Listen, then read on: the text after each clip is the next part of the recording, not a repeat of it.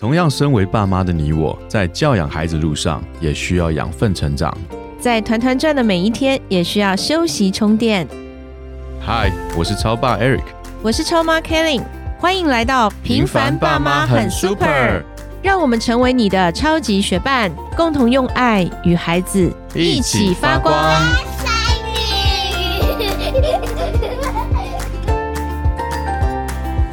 嗨，我是超爸 Eric。Hello，我是超妈 Kelly。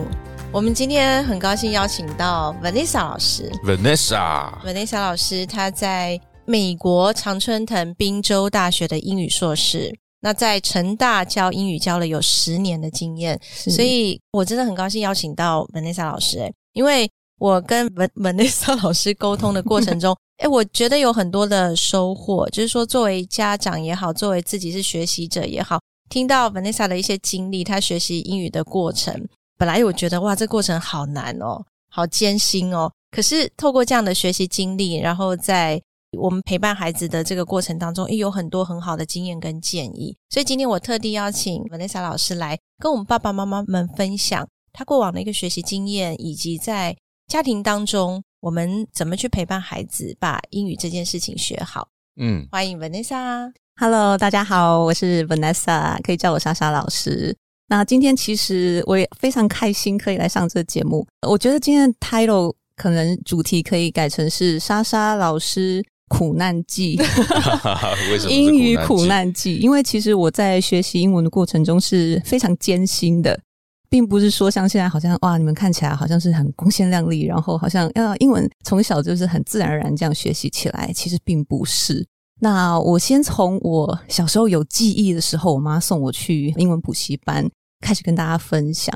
我大概在七岁的时候吧，那我妈呢，她就把我送去巷口的一个英文补习班，然后它外面写的很大字，就 K K 音标。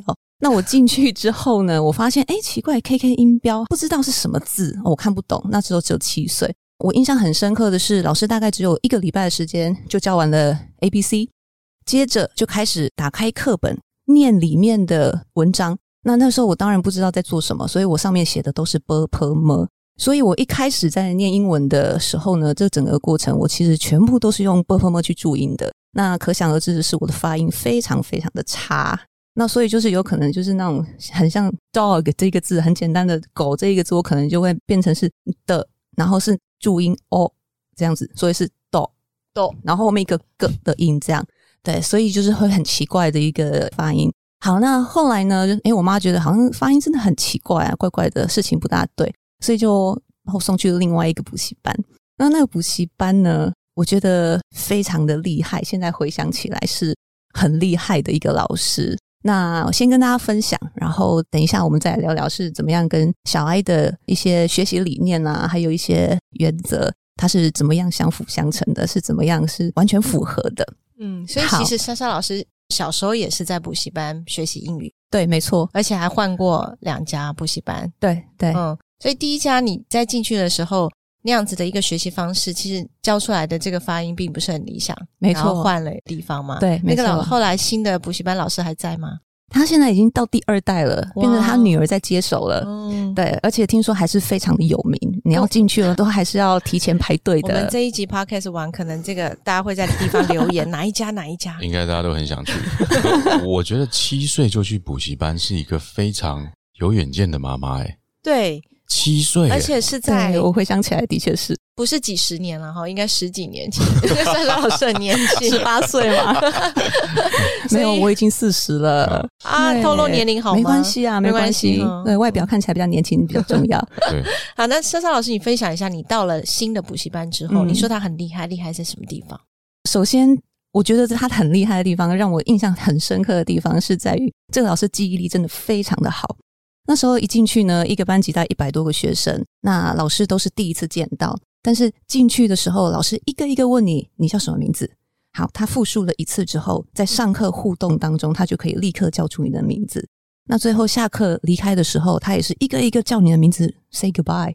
我觉得这个就是一开始就震慑了我这幼小的心灵。那个时候就觉得，哇，这老师也太强了吧！我一定要好好跟他学。那后来呢，发现哇，这老师真的是火硬的。他就是每一次呢，你回去一个分级读本，他就会回去要求你要反复听个好几十遍，然后去复述。那个时候是用录音带，你要把你的声音录下来，下一个礼拜回去交给他们的外师。那接下来呢，这个外师他就会给你 comment。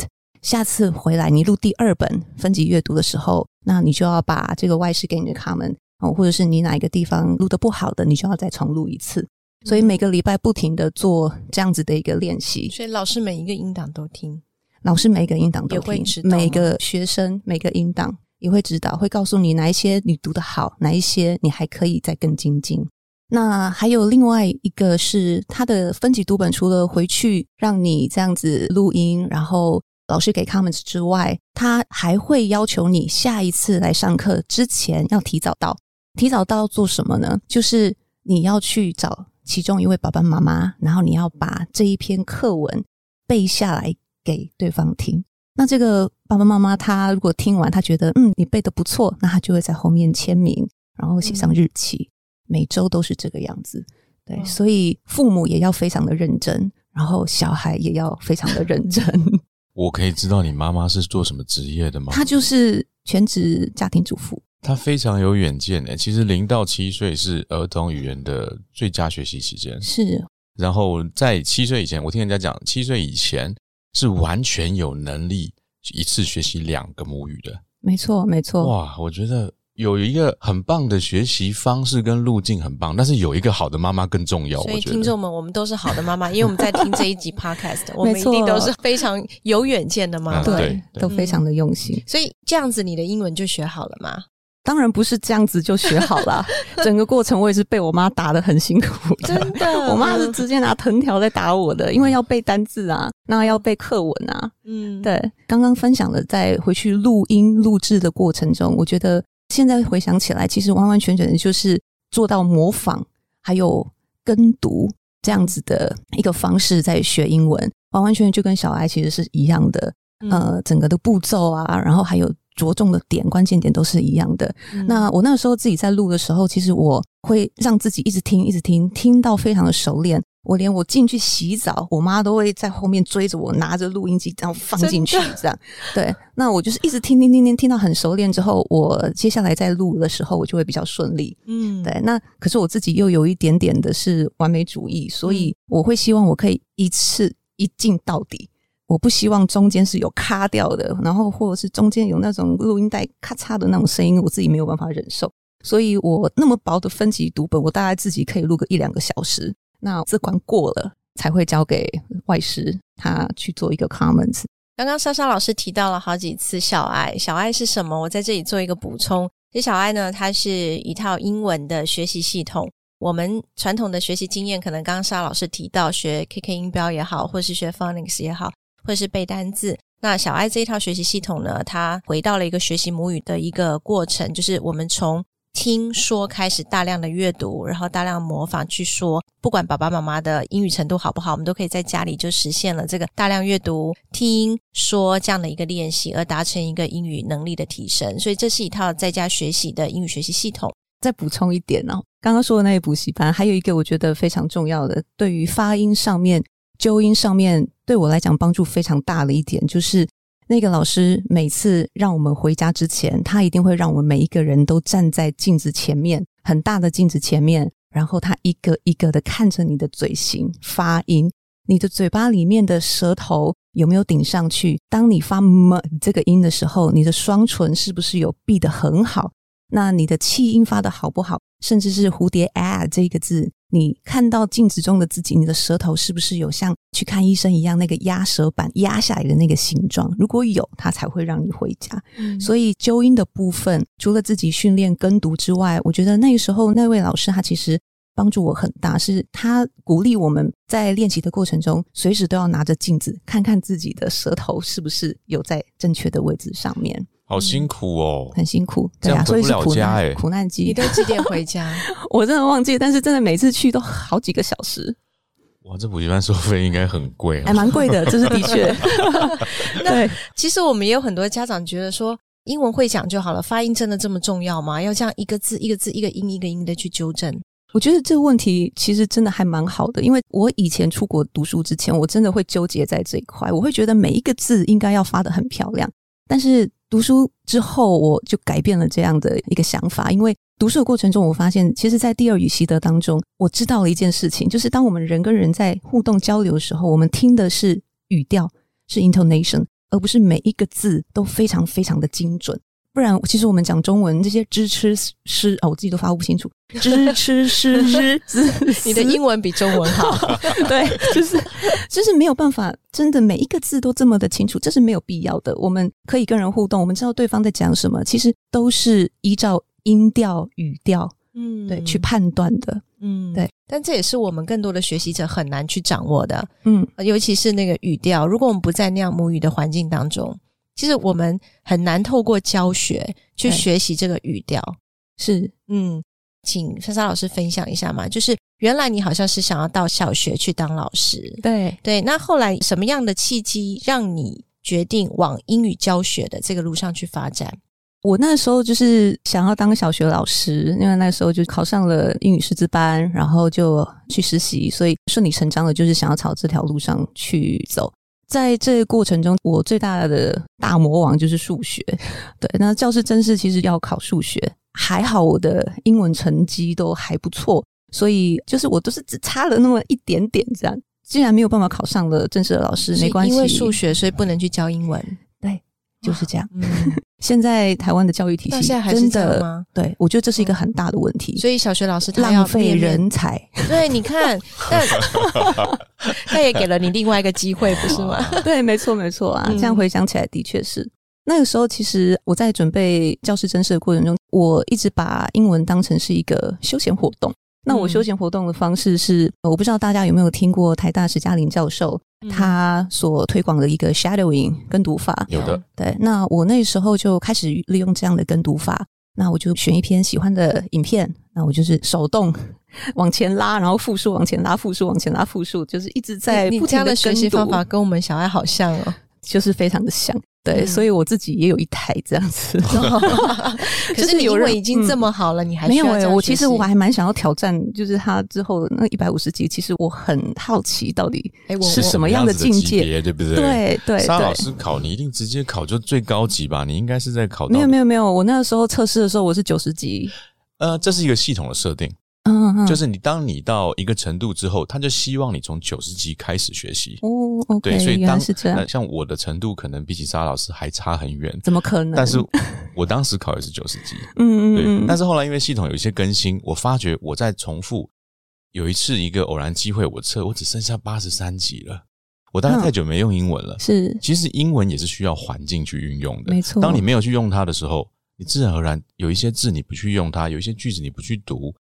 就像我们不说话一段时间，有的时候你的舌头就会打结。对对对，嗯，我那时候刚拿到小爱的时候，我在念的时候，我会觉得，哎，真的是太久没念英文了，没认凳那种感觉。老师，我们要回到你刚刚的故事，就说你后来为什么？因为小学真是数学不好的关系，对，所以 shadowing 跟读法这个，对，所以你最后还是决定在教学这一条路上去发展。你就是定义要当老师，对。然后教英文，因为没有办法考上正式的国小老师，但是我又不想要在英文教学这条路上放弃掉，所以后来我就考了托福，然后 GRE 出国留学。哇，那你考这个托福跟 GRE 的过程中，你是怎么样去锻炼自己的英文能力？因为考这些考试，其实它又是另外一个学习的方式。对，托福考试的话，它口语考试的部分是我那个时候觉得比较困难的地方，因为必须要跟一台机器、电脑去做沟通跟互动，那在那一个年代来讲，很多人是没有办法克服的。口说能力的话，其实我是在准备托福口试的部分得到很大的一个进展，因为我那时候在自我训练的过程中，我想要讲的是，这是一个口语流畅度的训练。那我自己在训练的时候呢，左手会拿着码表，然后右手我是拿着一支笔。好，那看着这个题目，我就开始构思。好，有三个关键的点，我想要讲。心中想了三个关键点，我就开始说了。嗯，就脑袋挤一下啊！我现在有什么英文？那时候英文不是太好，但是我就是想办法把它挤出来讲讲看。好，那想要讲到什么东西呢？英文不是很清楚，我词不达意怎么办？我用中文把它写下来，然后接着呢，我就去查。我上网去查，我想要讲这个意思，英文我要怎么表达出来？好，那所以前面几次一到五次的这个练习，我大概就是会这样子重复重复中文，然后去查英文，然后我又用到下一次的练习。好，那接下来大概到了第六次开始以后，我整个的对于这个。考题这个题目的一个模板其实都已经差不多了，我自己头脑里面已经会有一个概念，然后有一个架构已经出现了。嗯，那甚至一直练习到了第九遍、第十遍，我不用看时间，我大概也知道时间已经到了。那我现在大概就要开始做一个结论了。嗯，对，所以那时候是这样子自我训练。嗯，在这个训练之前，其实你从小我们刚刚莎老师分享的过程中，英文对你来说，它一直是有。渐进式的在积累，你是有底子的，所以你到要出国面对这样一些国际性的考试的时候，你可以自己做训练，然后对自我的要求又很高，所以不断不断的重复。但莎莎老师，你的故事听起来真的学英文很难呢。对对对，所以这一集我们其实特别请莎莎老师来分享他自己学习英文的经历。那个年代跟现在，其实科技的进步，学习语言的方式，它有很多元的。发展。那下一集，我们想请莎莎老师继续跟我们分享，我们不管英文是好还是不好的家长，在家庭当中，我们怎么样帮助孩子？可能他不管是幼稚园、小学还是国中、高中，老师接触了很多大学生。那我相信大学生的英文现在参差不齐的也是很多。所以，诶，老师下一集来跟我们更多的分享，说我们在家庭里面怎么样帮助孩子，不要走你这么艰辛的路。然后一样能够有自由运用英文的这样的一个能力。那我们下集再见哦！好，再见喽，拜拜，拜拜。